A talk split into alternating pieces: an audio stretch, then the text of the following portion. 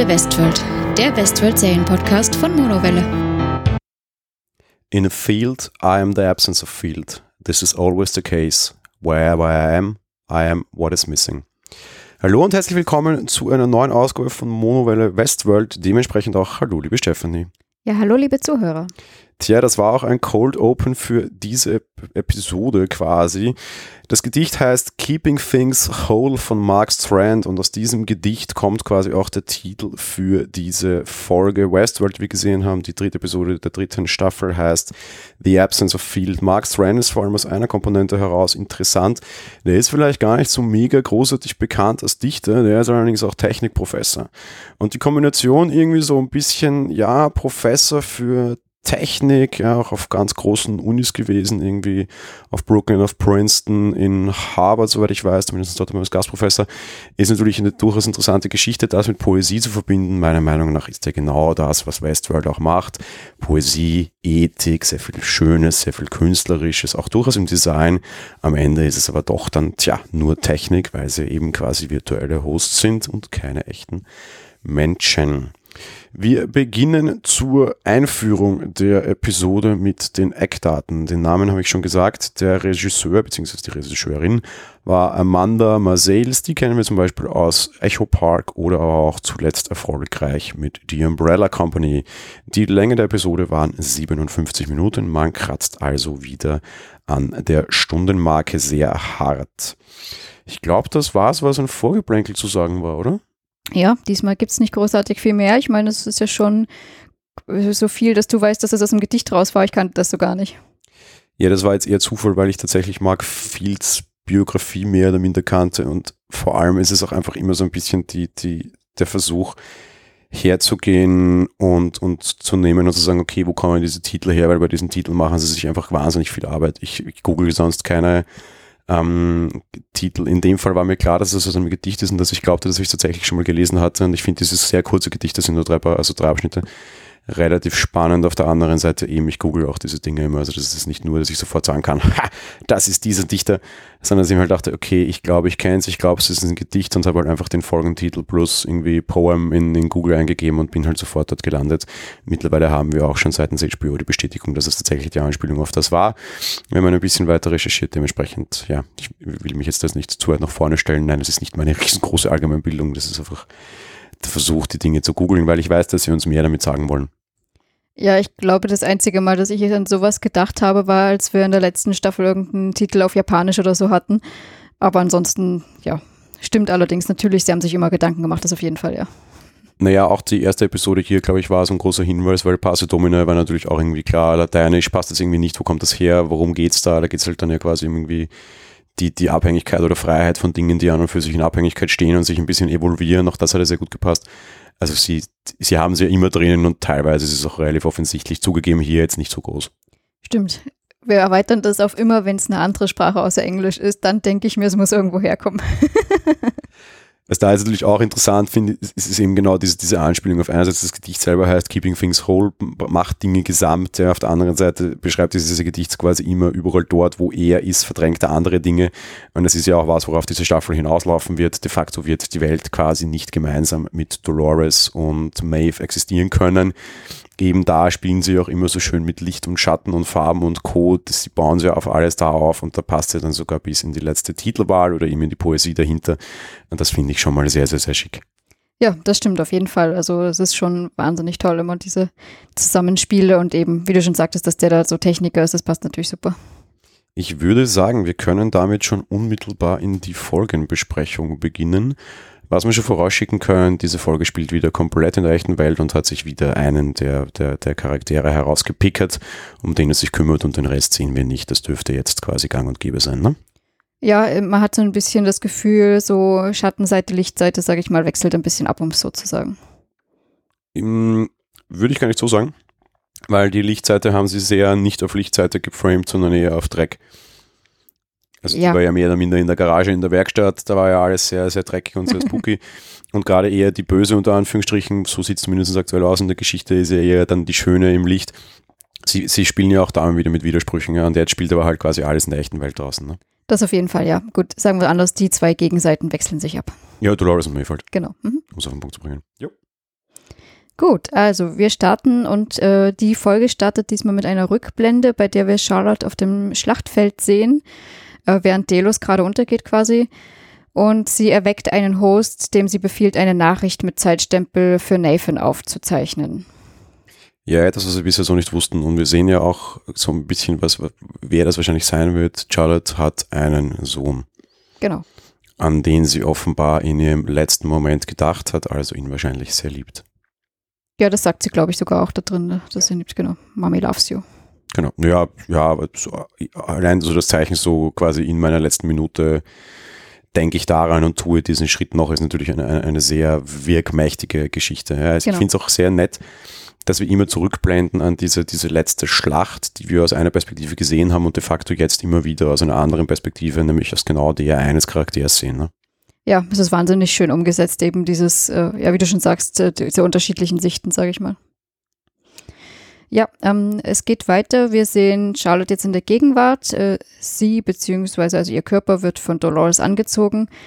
Wir erfahren quasi, dass es sich um einen neuen Host handelt, der ein unbekanntes Bewusstsein in sich trägt. Gleich Zwischenfrage, was denkst du, was für ein Bewusstsein drin ist oder hast du eine Idee? Nein, auf das möchte ich nachher kommen in dieser ähm, interessanten Embryonal-Fötus-Position, bitte. Okay, fast. ja, sie fragt Dolores, warum sie nicht sie selbst sein kann, so wie Dolores. Also das heißt, ähm, mal abgesehen davon, dass wir eh schon wussten, dass es ein Host ist, ist es auch keiner, der irgendwie Charlotte sonst spielen würde. Und Dolores erwidert daraufhin, dass sie sich jetzt als Charlotte Hale ausgeben wird, um Delos zu kontrollieren und dass sie auch zurückgehen muss, bevor ihr Verschwinden jemandem auffällt. Hier fällt mir etwas anderes nämlich auf, über das ich gerne reden würde und was ich ein bisschen komisch finde. Wir haben gesehen, dass ähm, Namen äh, Dolores äh, Westworld verlassen hat als Charlotte Hale. Genau. Und wir sehen, dass sie Charlotte Hale in ihrer alten Form einen neuen Körper baut. Das ist durchaus interessant, weil de facto müsste ein Host Charlotte schon da sein, weil der war ja von ihr da. Richtig. Also Gedankenkette. Sie kommt als ähm, Charlotte raus, wechselt in ihren neu gebauten Dolores-Körper und da ist eine leere Charlotte-Hülle. So weit, so gut. Wieso baut sie eine neue? Weil wir sehen diesen Host, also diese, diese, diese Figur im Bau, sehen aber schon mehr oder minder die dunklen Augen und die gehen danach auch so über. Das heißt, man will uns klar sagen, es gab zwar eine, eine, eine ähm, Hülle von Charlotte und dennoch hat dann Dolores, als sie gewechselt war, wieder eine neue gebaut. Interessante Frage, warum? Darauf würde ich persönlich auch noch später kommen oder hast du jetzt schon was, was du da anmerken magst? Na, überhaupt nicht. Ähm, als wir das gesehen haben, habe ich ja das erstmal beim ersten Mal nicht gleich überhaupt nicht so im Detail wahrgenommen und habe noch zu dir, glaube ich, gesagt, na, na, das ist jetzt äh, der Host, der dort gebaut wurde, ist Dolores, weil die ist ja als Charlotte raus und sie braucht ja einen neuen Dolores-Körper. Habe mir es dann aber auch nochmal angeschaut, ne, dass Charlotte gebaut wird, also wieso der nochmal gebaut wird, habe ich auch nicht verstanden. Nein. Na, sie wollen es uns ja auch und da wieder eine, eine große, ein großes Lob an die Regie und Storytelling, sie wollen es uns ja auch so glauben lassen. Wir sehen mal zuerst einen Host bauen, ziemlich quasi kurz nach dem, dem, dem der Flucht aus Westworld und sie wollen uns hier zeigen, dass das quasi Dolores ist. Aber erst dann, wenn sich dieser Host dreht und die Augenfarbe und alles nicht passt und plötzlich halt auch Dolores ins Bild kommt, ist ja das so dieses leichte Dum Dum Dum, dass es eben nicht Dolores war. Und dann lösen sie es halt auf und sagen, okay, es war halt Charlotte, aber de facto war es wahrscheinlich eher unnötig. Ja, also wie gesagt, ich verstehe es auch nicht, aber vielleicht kannst du in den alten Körper nicht nochmal ein anderes Bewusstsein einsetzen oder was auch immer, keine Ahnung. Nee, ich habe einen ganz klaren anderen Grund wofür, aber da kommen wir dann auch nochmal später dazu. Bitte, es gibt einen Hinweis in der, in der späteren Story für mich, warum das so ist. Dann machen wir das später. Und ich gehe weiter. Charlotte trifft tatsächlich im Hauptquartier von Daloson ein und äh, übernimmt dort einen sogenannten Krawallbekämpfungsroboter. Komischer Name, aber ja, sind so riesige Dinger. Äh, eine Mitarbeiterin kommt und erzählt ihr, dass sie quasi 300 davon bestellt haben, aber es nach dem Untergang des Parks jetzt zu Schwierigkeiten mit dem Absatz kommt. Charlotte ist der Ansicht, dass Delos trotzdem eine Verwendung für diese Roboter finden wird. Also ich denke mal, auch für solche Riesen, die irgendwas machen, gibt es bestimmt immer Einsatz. Ja, Äh, was wir, was wir auch erfahren, zum Beispiel, und das finde ich interessant, ähm, das, das, das Ganze spielt in Amerika, San Francisco, glaube ich, ne? Hm, Ja, das weiß ich jetzt gar nicht, ob San Francisco oder Los Angeles war, aber auf jeden Fall Amerika, ja. Maybe Los Angeles oder San Francisco ist nicht so weit auseinander, aber es spielt quasi irgendwie Westküste USA auf jeden Fall. Die Aufnahmen, die wir dabei sehen, sind teilweise aus Barcelona und größtenteils allerdings aus Singapur. Ganz spannend, ganz interessant, aber egal, kleiner nitpicky Randnotiz. Was auch durchaus spannend ist, diese 300 Krawall-Dingsbumsis hätten nach äh, Saudi-Arabien gehen sollen. Das heißt, man suggeriert uns auch, dass in Saudi-Arabien offenbar irgendeine Art Krieg, Bürgerkrieg, was auch immer gibt, streift man aber gar nicht. Sie geben generell immer wieder so einen kleinen, leichten Glimpse auf, was in der Welt los ist, erklären es uns aber nicht. Finde ich durchaus interessant und spannend, aber wir wissen auf jeden Fall, auch Hosts haben die Welt nicht befriedet, offenbar, weil es eben die große Notwendigkeit für irgendwie Militärroboter und so gibt. Ich weiß nicht genau, ob das mit Saudi-Arabien da sogar schon war, kommt man gerade. Aber sie haben so eine, so eine, so eine interessante Saudi-Arabien-Anspielung in der ganzen Geschichte. Doch, doch, das, das war da, dass sie sagen, Saudi-Arabien hat sich da zurückgezogen ähm, aufgrund des Untergangs. Ja, ja, das habe ich jetzt noch nicht explizit erwähnt. Ja, ja es, ist, es ist auch für die Handlung komplett irrelevant, aber diese, diese weltpolitischen kleinen Einblicke, die man so in die Zukunft gibt, wie sie sie halt malen wollen, finde ich durchaus spannend. Ja. Genau, ja, das auf jeden Fall, das stimmt. Ähm, ja, Irene, also auch eine Mitarbeiterin, informiert Charlotte darüber, dass jemand über Jahre hinweg Aktien von Delos gekauft hat und nun mit 38 Prozent zum größten Einzelaktionär geworden ist. Das Unternehmen kann dadurch nicht mehr privatisiert werden und ja, Charlotte gibt Irene den Auftrag herauszufinden, wer denn dieser Aktionär ist, geht und ruft Dolores an, ja, um ihr mitzuteilen, dass sie reden müssen. Ähm, auch da diese Aktienspielchen hinein finde ich lustig. Das sind ja Geschichten, die wir letztes Jahr an der Börse sehr stark gesehen haben, wo Elon Musk ja einen auf die Bühne bekommen hat, von wegen Taking it Private. Ein Schritt, der sehr selten ist, aber der natürlich wahrscheinlich auch zu der, zu der Zeit, wie das irgendwie gemacht wurde, relativ interessant war. Auf der anderen Seite, es war halt schon völlig klar, wer es ist, oder? Ja, ja, schon. Also mir auch, ja. Ja, dann lüften wir es auch gleich. Also es ist halt Sarek, ja, der, der halt auch Maeve irgendwie zurückgeholt hat. Also wir wissen, dass irgendwie so der große Unbekannte, was für mich eine, eine wunderbare Hommage quasi ist an Mass Effect zum Beispiel. Also der große Unbekannte im Hintergrund, den wir leider viel zu früh gesehen haben. Ich hätte ihn viel lieber länger wirken lassen, würde ich diese Story erzählen und nicht sehen lassen. War halt Sarek und Sarek tritt ja auch im Laufe dieser Folge mit Charlotte als Unbekannter noch in, in, in, in Kontakt. Ganz kleiner Spoiler. Genau. Mhm.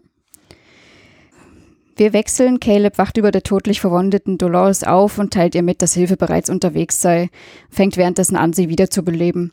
Sie ist ja von den Schüssen, die sie letztes Mal abbekommen hat, ziemlich stark verwundet und so kommt der Krankenwagen quasi an und die Sanitäter behandeln Dolores. Äh, die Sanitäter selber informieren Caleb kurze Zeit später darüber, dass das System keinerlei Lebenszeichen oder Blutplättchen bei Dolores erkennt und sie eigentlich tot sein müsste, was auch immer sie ist. Und Caleb erwidert jedoch, dass Dolores Hilfe braucht, egal was sie ist, und sucht nach Ausrüstung, um ihr zu helfen, wird jedoch unterbrochen, weil ein Polizeiauto den Krankenwagen anhält. Fand ich schon mal eine interessante, nette Aussage da drin, von wegen, sie braucht Hilfe, egal was sie ist oder so nach dem Motto, ne? Ja, mal. nee, ja, man, das ist, gerade in Zeiten wie diesen mit Corona und Co., wenn man sich diverse Ansprache vom Bundespräsidenten anhört, mit wir helfen einander und stehen zueinander, egal wie, egal wo, egal wer.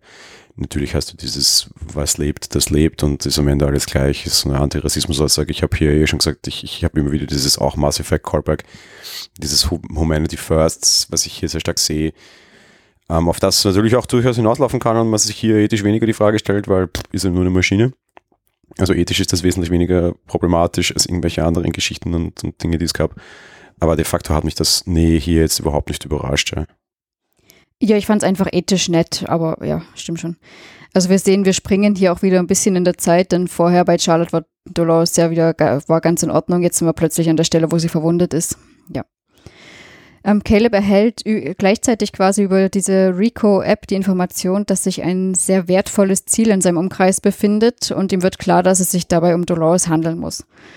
Er gibt ihr Bescheid und sie bittet ihn quasi um Hilfe, sodass er die Polizisten erstmal aufhält und nach ihren Ausweisen fragt. Als diese sich jedoch weigern, äh, sich auszuweisen, weist er die Sanitäter an, die, die echte Polizei zu rufen und es kommt zu einer Schießerei, bei der letztendlich Dolores die zwei Männer, die sich da als Polizisten ausgeben oder vielleicht auch sind, erschießt. Bevor sie in dem Polizeiauto dann verwundet noch davon fährt, rät sie Caleb eine neue Identität anzunehmen, da er nun ebenfalls ein Ziel ist. Zwei kleine Anmerkungen. Erstens hier Zukunft wieder sehr, sehr, sehr gut, also irgendwie ins, ins Bild gebracht. Es wirkt nicht so sehr nach sehr viel Zukunft, weil das Krankenwagen und Co. überhaupt noch notwendig sind und Spitäler wirkt irgendwie strange. Aber Fakt ist, es wirkt schon sehr nach Zukunft aufgrund der Darstellung und der Inszenierung, was einfach eine klare Leistung vom Effektstudio und vom, vom Regisseur ist. Zweiter Punkt, der mir hier sehr gut gefallen hat, A, es war eigentlich eine relativ coole, relativ getragene Action-Szene, die mal nicht so groß übertrieben war. Es war gut gespielt, es war wahnsinnig gut gefilmt, auch sehr viele Perspektivenwechsel, sehr schnell, dass eine gewisse Bedrohlichkeit und, und, und Ding bringen sollte. Und schauspielerisch auch tatsächlich von allen Parteien sehr gut. Ich war mir nie so ganz sicher, wie Aaron Paul sich da hier einfügen wird. Wir sahen ihn größtenteils bisher in, in Interaktion alleine oder mit, mit, nicht mit echten Schauspielern zumindest. Und hier war es jetzt mal stärker so.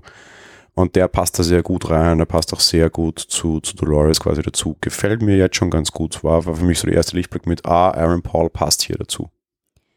Äh, ja, da stimme ich dir zu. Bei der Szene an sich, ich fand es ein bisschen strange. Erst bittet sie ihn um Hilfe und dann ist sie eigentlich diejenige, die alle be bewältigt, sage ich mal. Es ist schon ein bisschen komisch, aber ja. Naja, er hatte schon, glaube ich, sie hat ihn schon gebraucht. A, hat er den ersten entwaffnet und ihr damit de facto eine Waffe besorgt.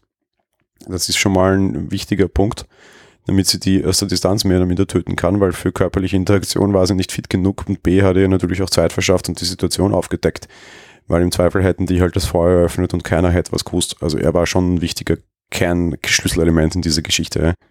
Ja, so gesehen mit Zeit verschaffen und Waffe. Ja, ja, Stimmt, lasse ich gelten.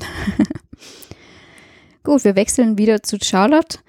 Diese befindet sich inmitten des Hauptquartiers von Delos an einem Fluss. Äh, Irene kommt zu ihr und nennt ihr den Namen der Person, die hinter der feindlichen Übernahme steht. Wir haben es vorhin schon äh, aufgedeckt. Es handelt sich um Serak.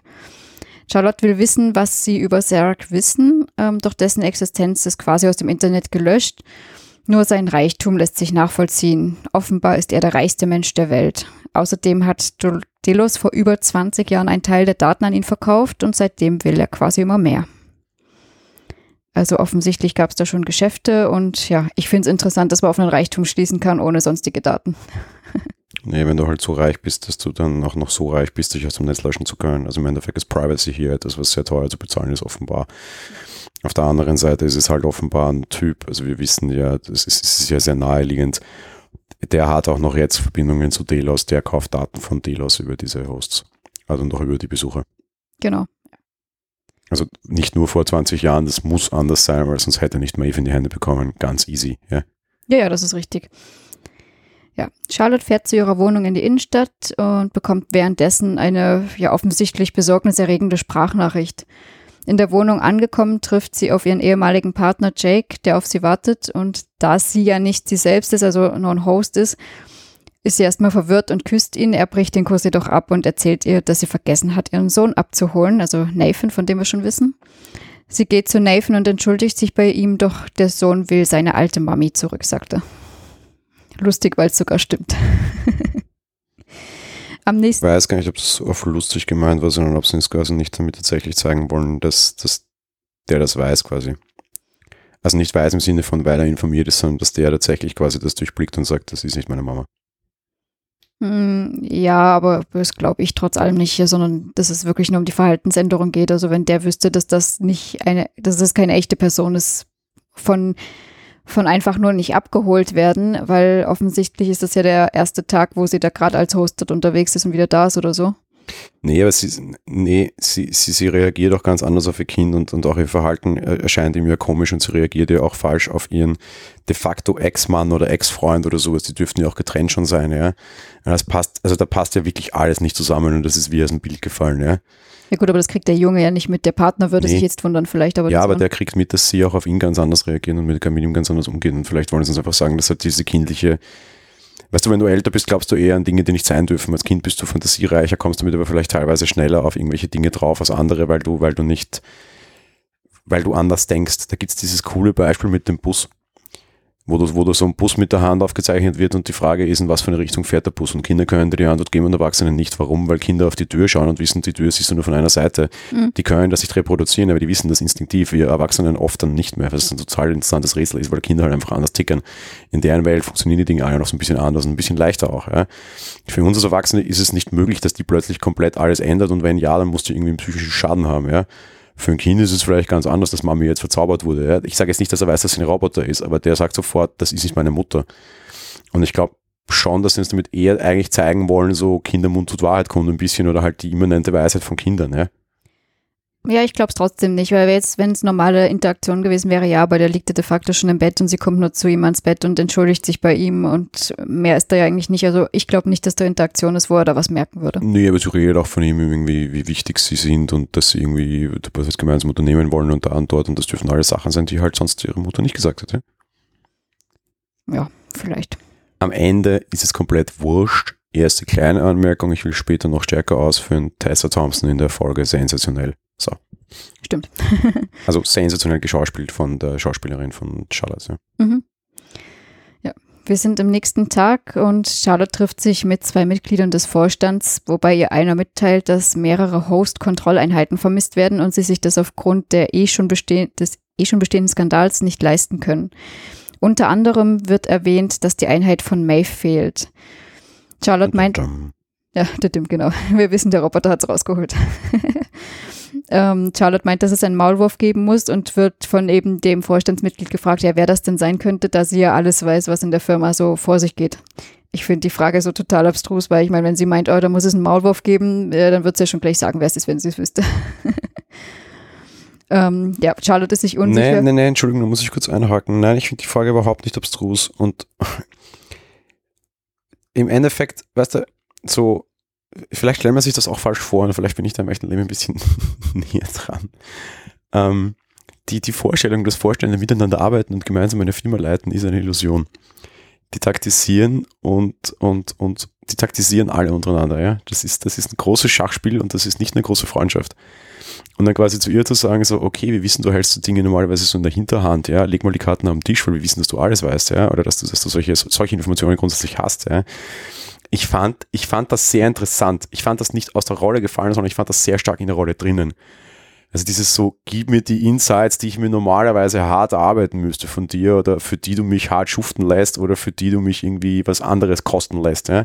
Weißt du, das ist wie Politik, irgendwie so drei Parteien und am Ende ist halt irgendwie Regierungsbildung und Kompromiss. Ja? Und Kompromisse musst du dir teuer kaufen, von deiner Position runterzugehen. Und hier quasi zu sagen, it's no joke, ja, und wir werden hier nicht verhandeln und wir werden hier keine Kompromisse finden, jetzt deck mal gleich auf, weil uns fliegt irgendwie die Decke auf den Kopf, finde ich schon eine relativ interessante Geschichte. Ich fand das, ich habe auch darüber nachgedacht, ich finde es aber sehr gut und sehr passend, muss ich sagen. Dann hätte sie ja aber nicht schon gesagt, es muss einen Maulwurf geben, weil dann hätte ich das ja gleich alles einfach verschwiegen. Ne, wieso? Sie sagt, es muss einen Maulwurf geben. Das ist der Arbeitsauftrag, finden wir ihn. Und der geht gleich um die Seite und sagt, ey, pff, wir wissen eh schon, du weißt doch wahrscheinlich eh schon, wer jetzt sag's doch gleich, ja, so, wir suchen jetzt nicht alle lang, sag's uns, ja. Okay, na gut.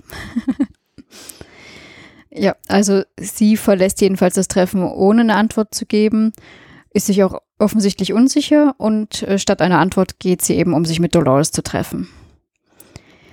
Ja, die nächste Szene sehen wir sie in einem Hotel, wo sie auf Dolores wartet und ähm, währenddessen von derselben Nummer wie schon zuvor eine Sprachnachricht erhält. Wenn sie diese abhört, ähm, ertönt ihnen aber nur so ein Rauschen. Ja, Dolores erscheint und sie unterhalten sich. Charlotte ist besorgt über ihre eigene Identität und zeigt Dolores die Schnitte an ihren Armen. Also offensichtlich verwundet sie sich selber. So, so, so, so, so. Ich muss gleich mal ganz kurz einhaken wegen zwei Dingen. Erstens, also sie bekommt irgendwie von einer komischen Nummer Nachrichten. Das ist vier oder fünfmal im, Folge, im, im, im Laufe dieser Folge der Fall. Diese Nachrichten sind irgendwie völlig sinnlos. Ja? Das ist irgendwie so mehr oder minder White Noise. Dass das dann doch noch mehr Sinn hat, da kommen wir dann nachher dazu. Dass, ist, Im Endeffekt ist es eine Art Rätsel, dass Charlotte gestellt wird und dass sie dann auflöst und dass sie zu einem Red Herring bringt und das besprechen wir dann nachher nochmal separat. Zweiter Punkt. Charlotte verwundet sich. Ne? Ja. Wir sehen, wie sie sich in den Arm schneidet. Und wir sehen später, da greife ich jetzt schon kurz vor, weil es gleich ist, sie verwundert sich auch stärker. Ich finde A, diese Wunden interessant. Wir sehen das relativ gut im Bild. Das sind nicht zufällige Wunden. Die zeichnen so eine Art Muster in ihr Körper.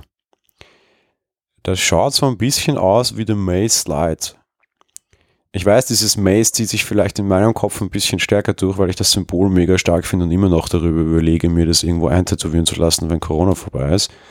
Aber Fakt ist, sie verbindet irgendwie, sie versucht offenbar diese Wunden so ein bisschen zu verbinden. Wir sehen später eine von der Schulter, die sie mehr oder minder versucht hat, offenbar runter zum Handgelenk zu ziehen. Oder sie malt ihr Skelett nach zum Beispiel. Das könnte auch noch leichter sein, aber es gab auch so eine Maze-Darstellung in der Mitte, ist ja zum Beispiel auch dieser Mensch und dieser Roboter, ja, oder dieses, dieses Gerüst. Irgendwas malt die da. Das ist nicht nur ein reiner Zufall. Ich habe nur Schnitte kreuz und quer gesehen. ich glaube, dass das nicht nur kreuz und quer ist. Ja, kann schon sein, aber ich habe nicht drauf geachtet, sagen wir es mal so. Zweiter Punkt, und ich glaube, das ist genau das, was wir hier sehen, der Grund, warum ein neuer Charlotte-Körper notwendig war. Weil vielleicht war der alte einfach defekt. Vielleicht hat der alte sich einfach selbst zerstört. Charlotte in der Form, wie sie jetzt ist, wer auch immer drinnen ist, darauf kommen wir dann gleich, wenn du weitererzählt hast, ist dysfunktional. Die tendiert zu Selbstzerstörung. Vielleicht ist der erste Körper einfach nicht mehr verfügbar gewesen, weil er sich zerstört hat. Das passiert immer dann, wenn irgendwie Bewusstsein eingepflanzt werden, die irgendwie nicht ganz gut funktionieren. Wir sahen das bei meinem Black. Der hat sich ja auch immer wieder selbst zerstört, weil er nicht funktioniert hat und weil er quasi raus wollte und sich quasi so selbst terminiert hat. Vielleicht haben wir hier einfach das gleiche Phänomen und wahrscheinlich hat sich Charlotte, hat Charlotte deshalb einen neuen Körper gebraucht. Was wir lustigerweise jetzt auch nämlich nicht wissen, von der Theorie ausgehen, ist es der erste, der zweite oder der siebzehnte Körper. Also wir wissen, es ist auf jeden Fall der zweite. Also es ist auf jeden Fall nicht der erste, das wissen wir. Das stimmt, ja. Der wievielte mehr es ist, wissen wir nicht. Und ich glaube, der Grund dafür, warum sie einen neuen Körper brauchte, ist, weil sie sich quasi selbst irgendwie terminiert hat, de facto. Ja, ja klingt auf jeden Fall plausibel, das stimmt, ja.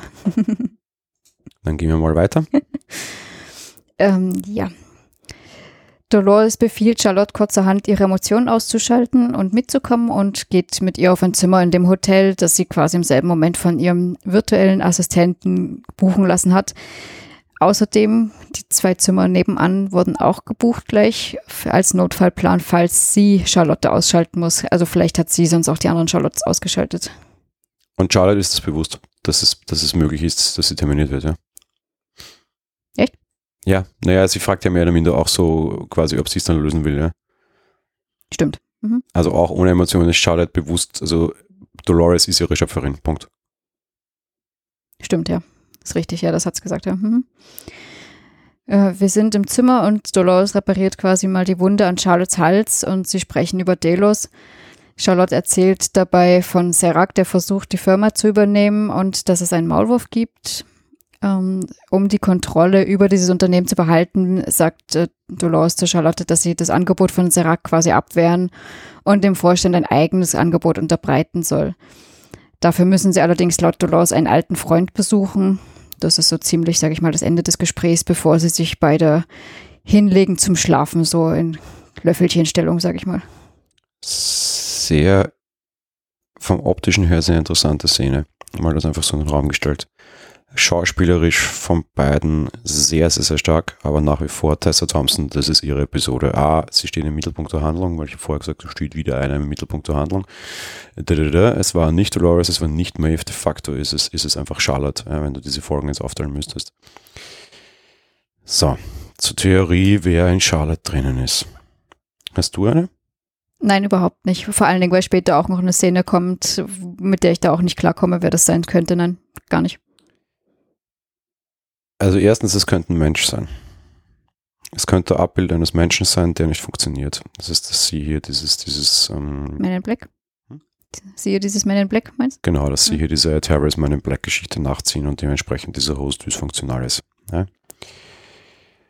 Und irgendwie wirkt es mir die ganze Zeit so, als wäre das, was da drinnen ist, ein Kind ich weiß nicht wie, ich weiß nicht warum, aber es ist einfach so ein Gefühl und ich glaube, dass sie mir dieses Gefühl vor allem durch diese Einstellung mit dem Bett und mit dem Schlafen vermitteln wollen. Ja?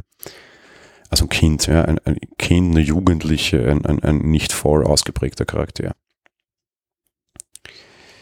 Das wird wahrscheinlich falsch sein. Ich glaube an eine ganz andere Theorie, weil sie sie uns immer wieder gemalt haben und weil vor allem die Unterhaltung der beiden mich sehr stark in diese Richtung gedrängt hat. Ähm, Charlotte erklärt ihr, wie sie sich fühlt. Ja? Und Dolores sagt ihr immer wieder, dass sie das besser versteht als jeder andere, Zitat, dass sie auch mal so war und so weiter und so fort. Ja? So, wir springen zurück in die zweite Staffel. In der zweiten Staffel wird Wyatt eingeführt. Wyatt war dieser böse Chef in dem Banditenlager, der alle getötet hat. Wired war so das Böse. Ja? Und den Host Wired gibt es nicht mehr, weil das Programm Wired gibt es sehr wohl. Und der wurde mit Dolores fusioniert und so hat Dolores geschafft, sich so zu entwickeln, wie sie war. Ja?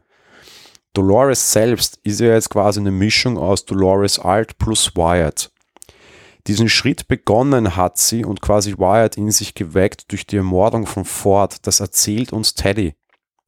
Teddy erzählt uns genau das, ja, dass es quasi immer schon irgendwie ihre, ihre Ding war und dieses Trigger-Ding, sich gegen ihren eigenen Schöpfer zu stellen, quasi Wired in ihr getriggert hat und mehr oder minder so dieser relativ skrupellose Massenmörder da jetzt rauskam. Ja? Erinnerst du dich? Stimmt, ja, ja. So, These. Charlotte ist Dolores. Punkt. Und zwar nämlich genau nur das. Diese Dolores, ich kann nicht mal einer Fliege was zu Leide tun, süße Mädchen aus der ersten Staffel. Die war sehr naiv, sehr dämlich, sehr Mauerblümchen-like, das war Dolores. Und mehr wurde sie nicht durch ihre eigene Entwicklung alleine, sondern durch eine gewisse schizophrene Zusammenarbeit mit Wired, einem, einem Teil ihrer Persönlichkeit, der getriggert werden musste, der ausgelöst werden musste, der einen Anlass hatte. Blödes Beispiel, vielleicht, ja, das blöde Beispiel bringe ich jetzt nicht, aber da war ein Auslöser, damit das aus ihr rausbricht. Ja? So, mhm. dementsprechend These, Charlotte ist Dolores, wo vielleicht ein Wired drinsteckt, da kommt noch nachher noch was, was mir ganz gut dazu passt. Aber de facto jetzt ist das nur Dolores. Darum kennt sie sie auch so, so gut. Darum versteht sie sie. Und darum ist es aber so anders, weil Dolores hat ja auch eine ganz starke Wandlung innerhalb der ersten Staffel. Ja. Das ist Dolores Episode 1, Staffel 1. Punkt. Und diese Verletzung einfach nur, weil dysfunktional. Weil das ja. wiederum wird ja jetzt nicht zu Dolores passen, nicht zu dem Mauerblümchen. Nein, aber sehr wohl zu der, zu der Kombination, wo Wyatt schon drinnen war und nicht gepasst hat, ja, weil dieses irgendwie, ähm, Ask for the Nature of Your Reality war ja auch so ein, schon ein Spruch, so dieses Hinterfrage die Natur deiner Realität oder deine Realität an sich war ja so ein Spruch, der in der ersten Staffel auch sehr stark geprägt war, ja. ja. Vielleicht ist es nicht Dolores Staffel 1, Folge 1, sondern Dolores Staffel 1, Folge 3 wo sie ja schon noch mehr und mehr immer wieder hinterfragt hat, so irgendwie, was ist echt und was nicht. Und vielleicht ist das einfach ihre Art, mal ihre eigene Echtheit in Frage zu stellen. Ja. Aufgrund des Wechsels natürlich der Position ist es leicht. In einem Park, wo alles fake ist und du auch fake bist, hinterfragst du eher die anderen, weil das die Geisterfahrer sind. In der echten Welt, wo alle echt sind, nur du nicht, hinterfragst du vielleicht auch eher nur dich, weil plötzlich du der Geisterfahrer bist. Das heißt, vielleicht ist auch die, diese Hinterfragungsmechanik, die da ausgelöst wird, einfach anders, weil, weil das Umfeld ein anderes ist. Ja? Keine Ahnung. Also, wilde Spekulationen wie immer. Ja, interessante Theorie, der ich überraschend viel abgewinnen kann. Also gerade mit Wyatt natürlich, an den habe ich überhaupt nicht mehr gedacht und an diese ganzen Mechanismen. Wahrscheinlich muss man hier tatsächlich wirklich weiter zurückgehen und zusammenflechten, ja. Ah, ja, wir sind äh, fertig bei dieser Szene und springen zu Caleb. Caleb erhält eine Mitteilung von Rico mal wieder und wird darauf aufmerksam gemacht, dass ein wertvolles Ziel in der Umgebung ist, das mit allen Mitteln gebracht werden soll. Ja, als er sich umschaut, quasi, kommt er zu dem Schluss, dass er selbst sozusagen dieses Ziel ist und so besucht er seine Mutter noch im Krankenhaus und sagt ihr, dass er, seine, dass er eine Zeit lang weggeht. Sie erkennt ihn jedoch nicht und begreift auch die Situation nicht, obwohl er ihr das alles erklärt sozusagen. Auf dem Weg aus dem Krankenhaus heraus wird er direkt von Estefan und Clyde gefangen genommen, die Informationen zu Dolores wollen und ihm nicht glauben, dass er keine Dolores kennt und die Leute beim Krankenwagen allein überwältigt hat. So, Dolores wiederum äh, ist inzwischen ein bisschen neugierig geworden auf Caleb und sucht nach Informationen über ihn und erfährt von dem Host äh, von Martin Connells, den sie da ja erschaffen hat, dass Caleb gefangen wurde. Und seine Lebenserwartung aufgrund dieser Gefangenheit äh, von Inside gesenkt wurde. Und so macht Dolores sich auf die Suche nach Caleb. Wieso glaubst du, macht die sich jetzt plötzlich Sorgen um den? Weil er ihr geholfen hat? Ja, das ist halt noch das bisschen Dolores, das in der drinnen ist und auf der anderen Seite jetzt rein strategisch gesehen kann es auch nicht helfen, wenn du bei der Anti-Maschinen-Revolution als Maschinen den Menschen an deiner Seite hast. Aber ehrlich gesagt, ich finde den ganzen Handlungsstrang derartig irrelevant. Es ist mir auch wurscht. nee, ja. Ich habe mich nur hauptsächlich gewundert, wieso die jetzt plötzlich nach Informationen über ihn sucht und sich da auf die Suche nach dem macht und alles, aber ja, gut. Ja, ich meine, er war für sie da, er hat ihr geholfen, irgendwie passt das auch vielleicht ist da irgendwie auch so dieser Ansatz so, wenn ich quasi menschliches sammle, brauche ich Gefühle und handle halt auch so, einen Menschen an der Seite zu haben bei der Revolution kann kein Nachteil sein. Und ja, pff, weiß ich nicht, das kann eine Mischung aus Gefühlen und Taktik sein, aber es ist mir rückwirkend betrachtet komplett blond. Äh, Entschuldigung für alle Deutschen, es ist mir völlig egal. Ich bin gleichgültig dem gegenüber eingestellt. Ja gut, also ich, wir sehen Caleb jedenfalls, der währenddessen in einem höheren Stockwerk eines unfertigen Gebäudes äh, von den beiden befragt wird. Und äh, ja, als sie da in seinen Mund schauen, da finden sie so eine Art, ja wie Tropf, also was, was Infusion, Flüssigkeit quasi absondern kann, in seinem Mund offensichtlich in Militärqualität und äh, meinen, dass Leute dafür viel bezahlen würden, schalten das Ding ein und manipulieren es, sodass er eine sehr, sehr hohe Herzfrequenz bekommt. Und Geil, ne? Biohacking, also wieder so Zukunft in Light, super gut gemacht. Auf jeden Fall, ja. Ich habe erst gedacht, was das sein soll, aber ja, es, es hat sich ganz gut erklärt. Ähm, ja, sie schalten das Ding ein, genau, und halten ihn an den Abgrund äh, des Stockwerks, also so quasi so wie, wir schmeißen dich jetzt gleich runter, wenn du uns jetzt nicht Infos gibst. Plötzlich wird äh, Calebs Roboterarbeitskollege George aktiviert und versucht ihn zu retten, äh, wird jedoch einfach über die Gebäudekante von einem der beiden da geworfen. Wir wissen dann auch kurze Zeit später, wer den quasi aktiviert hat, denn Dolores erscheint, äh, rettet Caleb recht, äh, ja, un, un, äh, Quatsch, unaufgeregt, sag ich mal. Die beiden gehen zusammen zur Innenstadt, also das ist wirklich ziemlich äh, ja, schnell alles erledigt und während Dolores äh, Calebs Existenz bereinigen lässt, auch schlägt sie vor, dass sie zusammen Abendessen gehen. So, kurz eingehakt, kleine Action-Szene, beziehungsweise generell eingehakt, ähm, Rachel Wood schauspielerische Leistung, beziehungsweise was ich sensationell finde, ist ihre Wandlungsfähigkeit. Von irgendwie der hübschen Frau auf der Ballgala, die ihr Kleid per Knopfdruck wechselt und wirklich eine wunderschöne, bezaubernde Frau ist, über Bossbitch bis hin zu irgendwie Kopfgeldjäger in der Lederjacke mit dem strengen Zopf auf dieser, auf diesen Elektrobike die ist so wandlungsfähig und die kriegt alles relativ gut hin. Äh, großes Lob auch irgendwie an alles rundherum. Ich, ich, ich, das fand ich einfach beeindruckend, wie die dann quasi so auf das Ding steigt. Ich komme aus der Matrix-Generation, ich, ich verdanke Matrix sehr viel, auch dieser Podcast verdankt euch, also dem könnt ihr indirekt Matrix verdanken, ja. Ich fühle mich schon so ein bisschen in diese alten Trinity-Geschichten so ein bisschen hineinversetzt in diesen Situationen, das gefällt mir einfach gut, Punkt. Ich mag Matrix nicht, aber der, diese Serie trotzdem. ja, ähm, also Dolores führt Caleb jedenfalls in ein Restaurant und es stellt sich heraus, dass es dasselbe Restaurant geht, ist, in das er häufiger geht. Und sie überrascht ihn auch damit, dass sie weiß, wo er immer sitzt und was er bestellt. Und nachdem sie ihm erzählt, dass er immer am selben Tag zum Abendessen kommt, wird ihm quasi klar, dass er beobachtet wird. Außerdem überreicht sie ihm noch eine Aufzeichnung eines Telefongesprächs, das er mit acht Jahren irgendwann mal geführt hat. Und Caleb wird daraufhin sogar dann auch wütend. Dolores beschwichtigt ihn, dass sie ihn versteht und verrät ihm, dass Inside alle im Auge behält. Sie gehen hinaus und Doris erzählt Caleb, dass ihm aufgrund seiner Depressionen außerdem auch nur eine Lebenserwartung von weiteren 10 bis 12 Jahren vorausgesagt wird, weil er wohl äh, ja eben aufgrund dessen Selbstmord begehen wird überreicht ihm quasi dann eine Akte über sich selbst, wo sein ganzes Leben schon vorbestimmt ist und erklärt ihm, dass Insight eben in niemanden investiert, der sich umbringen wird und dass der Selbstmord eben genau so sichergestellt wird. Sie bietet ihm daraufhin Geld und sagt ihm, hier hast du dann was, dann kannst du abhauen. Oder du wirst Teil meiner Revolution. Caleb überlegt kurz und entscheidet sich im Endeffekt für die Revolution mit ihr und dass er er selbst sein möchte. Meinung ja. dazu.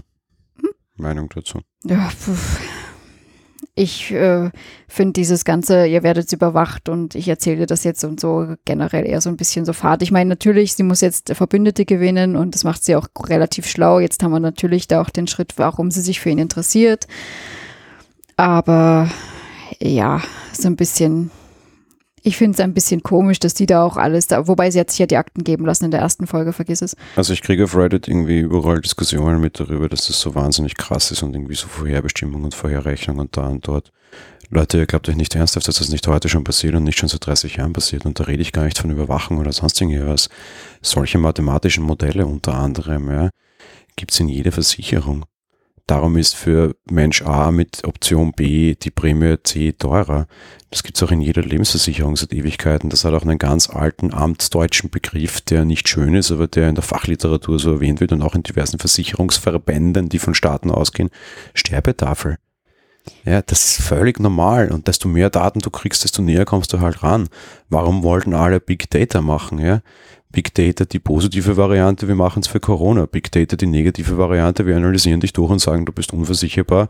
Klammer, weil wir wissen, dass du dich wahrscheinlich in zehn Jahren aufhängen wirst. Das kannst du in jede Richtung nachziehen. Ja?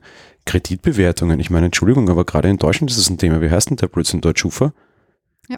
ja das, die wissen, ah, fühlt's viel, ja, und du kriegst erst jetzt so langsam dein, dein, dein, dein Auftrag, ja.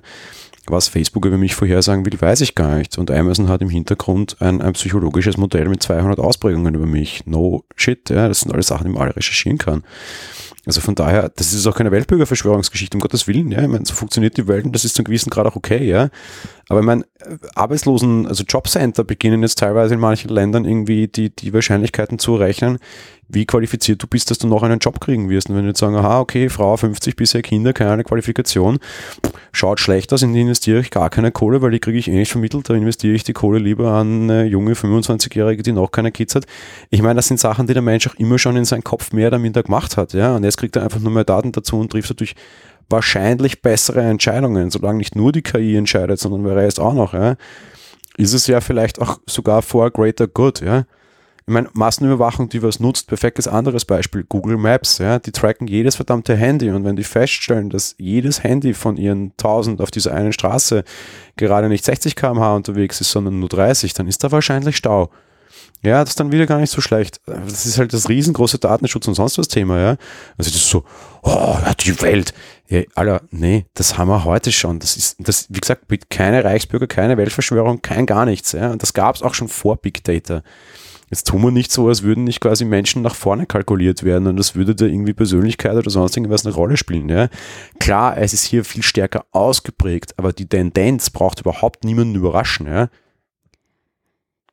Ja, ich wollte schon sagen, es ist natürlich hier sehr viel krasser, aber das stimmt. Tendenzen in die Richtung haben wir natürlich auf jeden Fall überall. Ja. Also insofern, da gebe ich dir recht, ja. Ich finde den Handlungsstrang einfach A, jetzt leider sehr langweilig und B, auch einfach viel zu lange dargestellt. Und B, es ist auch vom Schauspielerischen hier, so dieses Zwiegespräch an dem Tisch war relativ nett, was mir dann allerdings wieder auffällt und ich habe es immer wieder mal gerne kritisiert und jetzt muss ich es leider. Ähm, die Darstellerin von, von ähm, äh, Dolores ist sehr wandlungsfähig, ja? das habe ich gerade vorher gelobt, aber leider nicht die beste Schauspielerin. Weil gegen einen Profi wie Aaron Paul stinkt sie dann doch relativ flott, relativ stark ab. Das kann man natürlich immer sagen mit nur süßen Host und einer Maschine, dementsprechend so die großen, großen, mega tollen Emotionen müssen nicht da sein. Und vielleicht hätte sie die drauf, keine Ahnung, aber wir sehen sie ja nicht. Aber die Rolle wäre zwischen zwei Menschen, was man nicht immer sehr stark unter Anführungsstrichen sehen muss, besser gewesen als mit einem relativ emotionslosen Host noch dazu. Dementsprechend kann ich jetzt nicht mal sagen, das war irgendwie ein nettes Schauspielstück, weil das war es halt einfach nicht, weil sie halt einfach komplett emotions- und beteiligungslos an diesem Tisch sitzt. Ja. Du hast mir die Argumentation schon in den Mund gelegt, aber sie ist ja ein Host, die hat nur beschränkt Emotionen. Ja, ist auch okay, aber dann kann ich das Stück auch kürzer halten, weil dann hat es einfach keinen Mehrwert, das möchte. Äh, ja, zu Handlungsstrang und ganzer Handlung insgesamt, ja, kommen wir später. Ja, äh, wir sind wieder bei Charlotte und äh, diese befindet sich in ihrem Büro bei Delos und das Vorstandsmitglied Brampton kommt quasi zu ihr ins, da ins Büro und übergibt ihr einen Fund, der bei, dem erst, bei der ersten Durchsuchung noch nicht gefunden wurde. Es handelt sich um das Video, das wir in der Rückblende am Anfang gesehen haben, das die echte Charlotte für ihren Sohn aufnehmen ließ. Darin sagt Charlotte ihrem Sohn, dass sie liebt und sein Lieblingslied ein letztes Mal für ihn singen wird. Jetzt haben wir das eben, dass sie das sagt und jetzt äh, das Lied noch. Äh, auffällig ein letztes Mal, dass, ob das Vorstandsmitglied da schon skeptisch ist oder nicht, keine Ahnung. Ich weiß gar nicht, hat er das eigentlich mit ihr zusammen angeschaut? Aber wahrscheinlich hat er es selber schon angeguckt. Ich weiß nicht, das ist mir wurscht. Nein, so im Endeffekt weiß sie sich, dass sie sich von ihm verabschiedet. Sie weiß in dem Moment, dass sie stirbt. Ja, ja, die Frage ist, hat das Vorstandsmitglied da dieses Video sich angeschaut, weil die sagt ja in dem Moment, ich singe das ein letztes Mal dann wäre man ja jetzt ein bisschen skeptisch, wieso dann Charlotte sitzt. Achso, du meinst, ob der Vorstand weiß, dass sie austauscht ist? Ja. Ja, klassischer Fall von mir wurscht, weil offenbar hat sie so oder so die Handlungsmacht. Ja, und ja ich, ich weiß, dass sie den Handlungsstrang aufmachen wollen und diese Spekulationen, aber auf die springe ich diesmal nicht an. Das okay. ist mir egal. Später geht sie zu Nathans Schule, um ihn diesmal wie äh, üblich quasi abzuholen und findet ihn dabei eine, bei einem Mann sitzen und dessen Hund von dem Nathan, glaube ich, eh bei der letzten Szene auch erzählt hat. Es wird ziemlich deutlich aufgrund der Handlung, dass es sich bei dem Mann um einen Kinderkidnapper handelt. Ja, kurz eingesprungen, glaube ich nicht, irgendjemand überwacht Charlotte. ich glaube, das ist, ne, ich glaube, das ist nicht einfach nur so ein, sorry, normales Arschloch und irgendwie ein Kinderverzahrer, sondern das ist eigentlich irgendjemand, der halt Charlotte observiert quasi, ja. Und halt einfach an, an, an Dingen, die dranbleiben wollen. Also ich glaube, das ist eher hochwertige Spionage oder Nachstellerei als unter Anführungsstrichen einfach ein Kranker, ja. Und weshalb gehe ich dann so nah an das Kind, also in einer ungebührlichen Weise? Das haben wir zumindest nicht gesehen, oder? Doch, wir sehen, wie er eindeutig die Hand streichelt und das schon mehr ist, als was du normalerweise als Fremder zu einem anderen Kind machst. Ach so, ich dachte, die saßen nebeneinander und da, da, da nein, nein, dazwischen. Der streichelt den Hund und der Mann streichelt die Hand des Kindes. Also es war schon eindeutig. Aha, das habe ja. ich so nicht gesehen. Okay, also war es ganz klar ein, ein böser Mensch, weil Kinderverzahrer, also so dieses ja. Kinderschänder ist sowieso das allerletzte auf dieser Welt. Ich meine, das ist ja heute auch die beste Erklärung dafür, warum man Privacy fallen lässt, weil Kinderschänder geht halt gar nicht. Mhm, okay. Ja, maybe, mag sein. Es ist relativ wurscht, weil wir werden nicht mehr länger erfahren, was mit ihm passieren wird. Ne? Genau. Also ich meine, im Endeffekt war es nur die Hand, die er gestreichelt hat, aber das ist halt auch schon mehr als. Ja, ja, das ist, ist nicht zu tun. Okay, passt. Ich habe einfach nicht so genau zugeschaut, weil ich wahrscheinlich im Kopf schon viel zu stark auf dem drauf war, aber es ist innerhalb 30 Sekunden später war es egal, da habe ich nicht weiter drüber nachgedacht. Ist richtig. Wir kommen zu der Szene weiter. Charlotte schickt ihren, also Nathan weg, um seine Sachen zu holen und fängt währenddessen gleich auch schon an, also sie unterhält sich quasi noch kurz mit dem Mann und wirkt ihn dann aber. Dabei erzählt sie ihm, dass er sie daran erinnert hat, wer sie ist und er nicht das einzige Raubtier sei. Äh, wirkt ihn quasi die ganze Zeit weiter, also er röchelt schon und kriegt schon keine Luft mehr, ist dann auch im Endeffekt bewusstlos und sie nimmt den Hund mit und lässt den äh, Mann zum Sterben dort zurück. Und da haben wir das, was ich vorhin meinte, eben, sie sagt, äh, er erinnert sie, wer sie ist und äh, dass er nicht das einzige Raubtier ist. Da würde mir das mit Wyatt ganz gut reinpassen, von dem, was das du erzählt hast. Das ist genau der Punkt. Die sagte hier nicht, ich weiß, ich bin Charlotte und bin eine taffe, harte Frau, sondern das ist wieder der Moment, wo Wyatt aufwacht. Sie begehrt den ersten Mord, ja. ja. Sie, sie in dem Fall vor an jemanden, der so quasi gesellschaftlich eh Mord ist nie okay, aber der gesellschaftlich einen, einen, einen niedrigeren Wert hat und eine, eine gewisse Art an Disziplinierung zumindest also benötigen würde. Ja. Genau.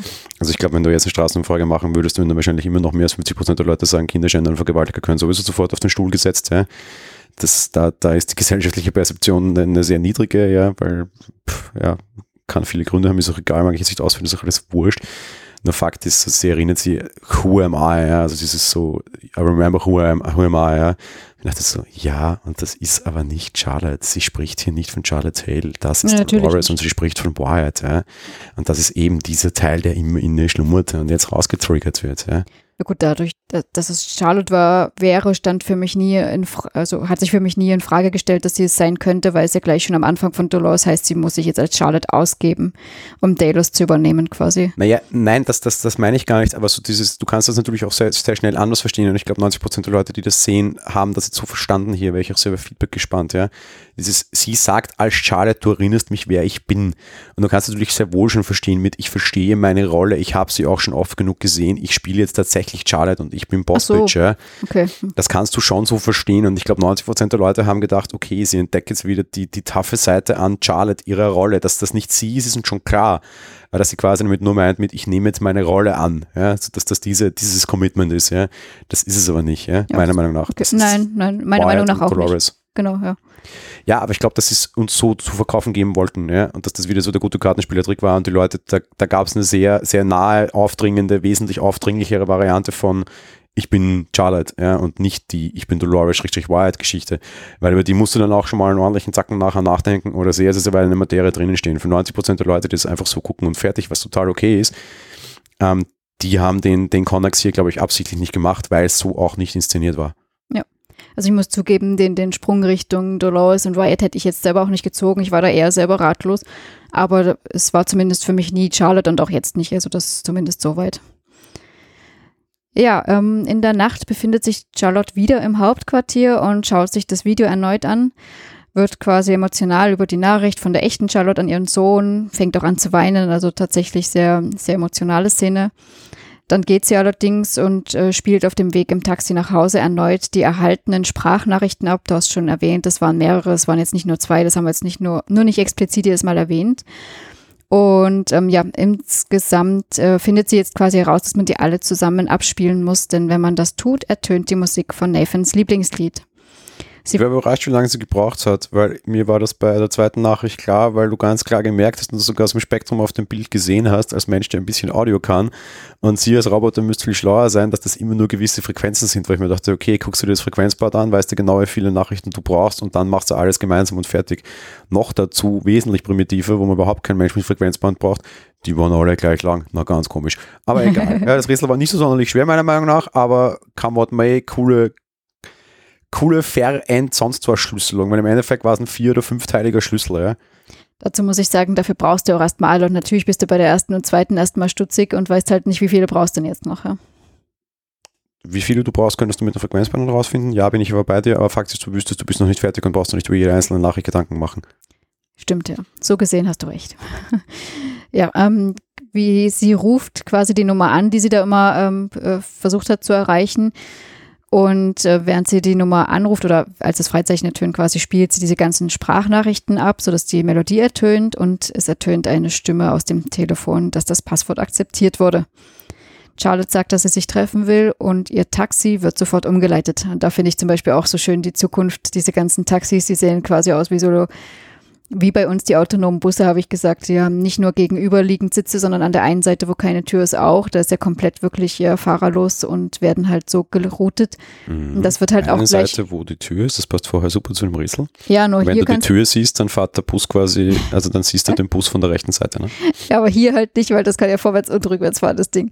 Nee, das dreht schon um. Nee, nee, Ach, stimmt, nee, die haben vorne und hinten. Nee, nee. Das ist wahrscheinlich auch nur, damit wir sehen, dass das umgeleitet wird. Ja, also es wird direkt postwendend umgeleitet und führt sie woanders hin. Das siehst du halt, wie großmächtig der Unbekannte ist. Genau. Wir kommen auch schon. Der alsdann sofort gelüftet wird. Ja, genau. Ja, wir kommen quasi zu dem mächtigen Unbekannten und Charlotte trifft bei Seraks Haus ein. Dabei wird klar, dass die echte Charlotte sozusagen mit ihm die ganze Zeit zusammengearbeitet hat und sie sogar diejenige war, die die Daten für ihn aus dem Park herausgeschmuggelt hat. Als der Host Charlotte ihm sagt, dass sie mehr Zeit benötigt, zögert er ihr zu helfen und fordert das, was ihm versprochen wurde. Das dürfte wahrscheinlich Dolores sein. Oder Dolores Ende. Also es geht um Dolores wieder in der Geschichte. Das sagt er auch. Nachdem er Maeve schon hat, ist das sehr wahrscheinlich, ja.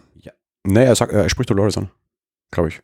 Also es ist, das weiß ich gar nicht genau. Ich glaube, er sagt nur wirklich so, ich will das, was mir versprochen wurde, aber bin jetzt nicht ganz sicher. Maybe. Ich habe bei dem Ende dieser Folge so ein Problem und vielleicht liegt es daran, dass ich schon zu sehr in meinen Spekulationen lebe und zu wenig in der echten, was uns Westworld schon gesagt hat und ich werde jetzt auch beinhart darauf bleiben, dass das Wahrheit ist und werde da weiter durchziehen. Auf der anderen Seite war das für viele Leute offenbar so laut Reddit und nach den ersten amerikanischen Reaktionen und auch laut Twitter so ein bisschen so, ja, so, oh, Sarah, ey, den Unbekannten haben am Ende der ersten Folge, zweiten Folge, zweiten Folge gesehen. Äh, so what? Ja, erstens. Zweitens, äh, wurscht. Drittens, das war mir von Haus aus klar, dass Charlotte der Maulwurf ist. Wieso? Weil warum wer anderer? Wieso also ich habe das nie in Zweifel gezogen, dass Charlotte das, das Zeugs verkauft und dass Charlotte auch mit Sarah zusammenarbeitet. Meinst du jetzt aus dieser Staffel von den drei Folgen oder schon so generell? Nee, tatsächlich schon vorher. Also seit die in der zweiten Staffel ist das, glaube ich, gewesen, aufgetaucht ist, war das für dich der Maulwurf. Ja, Wieso? Na, weil die immer nur doppeltes Spiel gespielt hat und dementsprechend, das war genau wie dieser Charakter immer etabliert wurde. Die war immer irgendwie doppeltes Spiel, die war nie durchschaubar, die ist immer hin und her gesprungen. Ich habe immer sofort, ich war die ganze Zeit der Meinung, dass die irgendeinen Inside-Job in Delos macht. Entweder A, Regierung oder aber B, Privatwirtschaft. Beides durchaus möglich. Ich habe die ganze Zeit in der Hinterhalt gehalten, wer ist der ihr tatsächlicher Chef. Und jetzt war es halt Zerak, das war noch der einfache Fall. Pfah, wie geil wäre es gewesen, wenn das irgendwie die UNO oder die Weltregierung gewesen wäre, das hätte mir wesentlich besser gefallen, ja. Oder halt der amerikanische Präsident, das hoffentlich nicht Trump ist. Keine Ahnung, ja. Aber dass die nicht eine normale Delos Exec ist, allein schon wie sich die nicht also wie sich die verhält, auch anderen Leuten gegenüber und so, ja, war mir komplett klar. Vor allem, wie so ein normaler Delos Exec ausschaut, sahen wir auch in der ersten Staffel von der, ich weiß leider nicht mehr, wie die Rolle hieß, oder die Schauspielerin, von der Dame, mit, die mit, mit ähm, Banane Liaison hatte. Mhm, ja, ich, Elsie, glaube ich. Ja, na, meine nicht. Na, die ist sicher nicht, ist wurscht die ältere. Völlig egal. Aber Charlotte war immer schon anders und immer schon komisch und ich habe das nie hinterfragt, dass die, dass die eine andere Agenda hat als diese hier, ja. Anfang der Folge habe ich mir kurz gedacht, moi, wollen sie uns erzählen, dass sie irgendwie eine Kinderagenda hat, bitte, ich hoffe nicht, ich glaube eher, dass uns die zeigen wollen, dass der Stein halt auch ein Herz hat, aus, aus, aus Fleisch und Blut zumindestens, ja. Aber dass das jetzt Sarah war, Ja, das war das leichteste Exit aus einer Frage, die ich mir eigentlich, glaube ich, schon zwei Jahre lang stelle. Da war nichts überraschend, kein Aha, kein Wuhu. Wie gesagt, vielleicht lebe ich zu sehr in, in, in meiner Spekulationswelt schon. Aber dir das nicht auch klar? War nicht klar, wie diese, wie diese, wie, das, wie, es hieß, Daten gehen aus Delos raus, dass die Charlotte vertickt hat? Nö, es ist ja nur die ganze Zeit, dass der Peter Abernathy da irgendwie, dass dem seine Daten fehlen und dass es rausgeschmuggelt wurde irgendwie, aber dass sie das ist, nö. Also die war für mich sowieso immer eher farblos und ein bisschen nervig eigentlich in der letzten Staffel. Also, okay, dann sage ich ja, dann, dann war ich zu weit in meiner Gedankenwelt immer schon drinnen oder halt zu weit nach vorne analysiert oder keine Ahnung was, aber für mich war klar, dass der Schmuggler jetzt aktuell äh, Charlotte sein wird. Vielleicht habe ich mir auch zu wenig Gedanken gemacht, keine Ahnung, aber na, ich hätte es nicht gedacht, dass sie das war. Na, das geht so weit, dass ich mir eigentlich die ganze Zeit dachte, das ist klar und ausgesprochen und Fakt. Ja? Also das ist so, was. Ja, dann lebst du in deiner Spekulation, das ja, stimmt. Eben, sage ich auch bar, ja. Das, das wird mir jetzt mit Wired genauso gehen, ja. Insofern, das wirkt sich leider auch auf die Spekulation, also auf, auf, die Bewertung dieser Folge aus. Weil de facto war da für mich überhaupt nichts mehr überraschend. Im Endeffekt habe ich mir gedacht, jetzt erzählt es mir eine Stunde lang das, was ich eh schon alles lang fühle, ganz lang weiß und in meinem, in meinem Kopf abgespeichert war, als das ist so. Nicht als das ist eine Spekulation, die noch zu falsifizieren ist, sondern das ist so, weil es sich auch nie irgendwelche anderen Hinweise ergab. Was damit aber passt, sie erzählen ihre Geschichte sehr konsistent. Ja, das ist zumindest mal ein Lob. Das stimmt, ja, dem kann ich mich anschließen. damit würde ich sagen, wir kommen zum Fazit über, ne? Ja, ja. Ich habe irgendwie keine so richtige große Meinung zu der Folge, muss ich gestehen. Ich fand es irgendwie schon wieder Fahrt und ich fand es jetzt noch fader als vorher Fahrt. Ja, das zieht sich für mich durch. Äh, ich, wir können das tatsächlich, glaube ich, sehr kurz machen, auch wenn wir diesmal äh, kurz länger sein werden als die, die Folge im Fernsehen. Tatsächlich hätte ich mir bei der Folge nicht gedacht, aber es gab sehr viele Spekulationen. Die Spekuliererei macht mir Spaß, aber Fakt ist, das ist nicht das, was Westworld uns sagen mag und das ist nicht das, wofür wir Westworld sehen. Ich sehe jetzt nicht irgendwie, ich habe eine 60 Minuten relativ glanzlose Folge mit relativ wenig neuen Erkenntnissen gesehen und aus der Perspektive heraus war es für mich A auch A eine langweilige Folge und B vor allem eine irrelevante Folge. Schauspielerisch top, top, top, top. Wirklich große Leistung von Tessa Thompson. Äh, inszenatorisch sehr, sehr, sehr gut. Aber halt irgendwie Inhalt, Storyline, Plot irgendwie halt wurscht. Ich habe viele Steilvorlagen für neue Spekulationen. Das gefällt mir, aber so alleine stehend einfach diese Episode betrachtet. Was mache ich, wenn ich Sonntagabend meinen Fernseher einschalte und das Ding gucke? Also de facto bin ich aufgestanden nach der Folge. Kann man mal einen kleinen Einblick ins Wohnzimmer quasi geben. Er sagt, was für ein Blödsinn. Und dafür sind wir länger aufgeblieben. Ja, dafür sind wir sehr lange aufgeblieben am Montagabend letzte Woche, ja. Und das, nein, ja, nee, einfach, ja, sorry. Alleinstehend betrachtet, das tun wir mit diesen Folgen, war die jetzt nicht gut. Und vor allem nicht im Kontext der letzten Folge. Jetzt muss man in der Handlung auch was weitergehen und wir haben nur noch fünf Folgen. Das ist halt auch ein Punkt, der hineinspielt. Ja, stimmt. Und ähm, ja, eben, also ich fand es wirklich, äh, für mich war die Erkenntnis schon neu mit Charlotte, aber eben ansonsten jetzt nicht viel, dass Caleb an der Seite von Dolores gehen wird. Das war mir zumindest soweit klar. Und dementsprechend, ja, also ich, ähm, darf ich gleich zu meinen Sternen übergehen? Nee. Nee. Ähm, ausnahmsweise habe ich einen kurzen Anfang des Trailers für nächste Woche gesehen. Wir können, glaube ich, schon so viel mal sagen. Es wird wieder ein bisschen spannender werden und es wird wieder ein paar viele neue Fragen und vielleicht auch wenige neue Antworten geben. Und damit darfst du zu deinen Sternen übergehen. Ja, also aufgrund der Fahrtness zweieinhalb. Ich gebe tatsächlich nur zwei Sterne.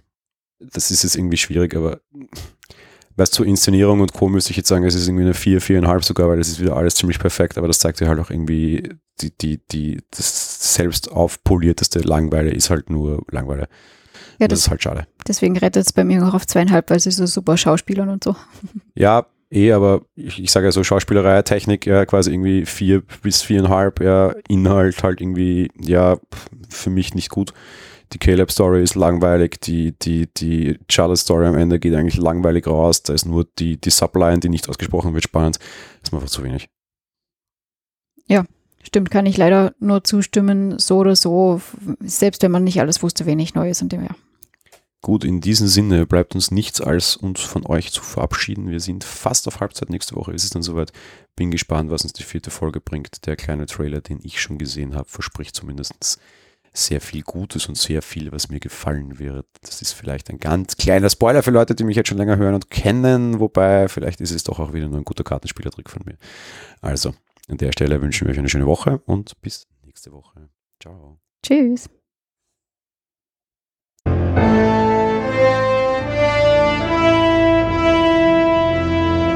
Monowelle Westworld ist ein komplett kostenloser privater Podcast. Ihr wollt uns unterstützen? Gerne. Kommentiert und diskutiert die Folgen unter www.monowelle.at, bewertet den Podcast auf iTunes und empfehlt uns weiter.